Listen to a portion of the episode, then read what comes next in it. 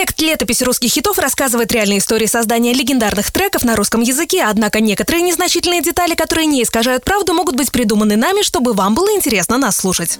Радио «Русский хит» представляет. Летопись русских хитов 2014 год Как песню назовешь, такой она и будет. Для молодого человека из Пензы Егора Булаткина она стала самой-самой для успешного старта.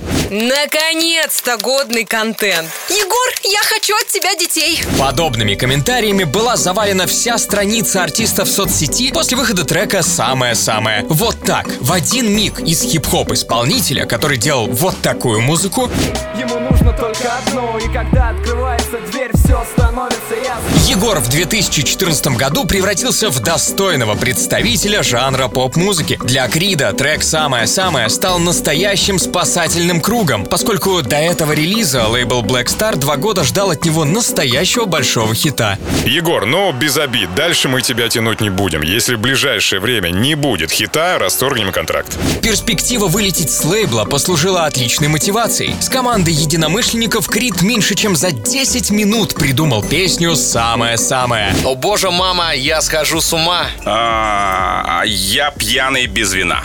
Не, ну это слишком просто.